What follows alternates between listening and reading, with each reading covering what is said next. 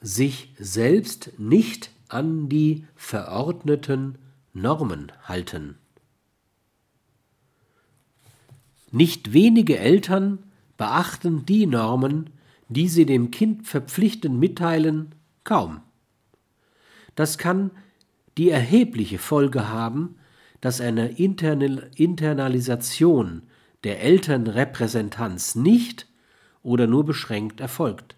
Ein solches Kind hat erkannt, dass es sich beim Gewissen keineswegs, wie, wie ihm es die Eltern einzureden versuchen, um eine Instanz handelt, die sagt, was gut und was schlecht ist, sondern um eine Instanz, die sichert, dass es erfolgreich ist oder nicht.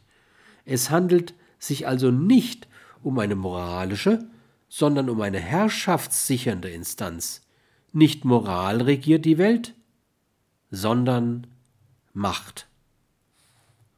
Die Macht wird kaschiert als Moral. Und unter dem Anspruch solcher Moral wird gefordert Hass gegen die, die anders sind, Treue und Sauberkeit, Pünktlichkeit und Gehorsam als wichtige Tugenden, jedenfalls seien sie so wichtig, dass man sich nicht gegen sie orientieren dürfe, um sich selbst zu verwirklichen. Sein Leben zu opfern für die Ideale von Menschen, die nicht bereit sind, für ihre Ideale auch nur ihr Leben zu gefährden.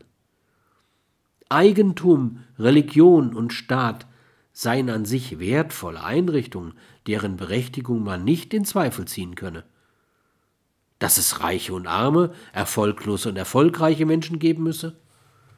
Dass es nicht mit christlicher Religion vereinbar sei, etwas als richtig zu behaupten, was sich gegen den konkreten Staat wende? Wie leicht zu sehen ist, sind die Regeln dieses Pseudo-Über-Ich das bei nicht wenigen die Rolle des Über-Ich übernommen hat, die Regeln des optimalen Bürgers. Wer die Macht hat, hat die Moral.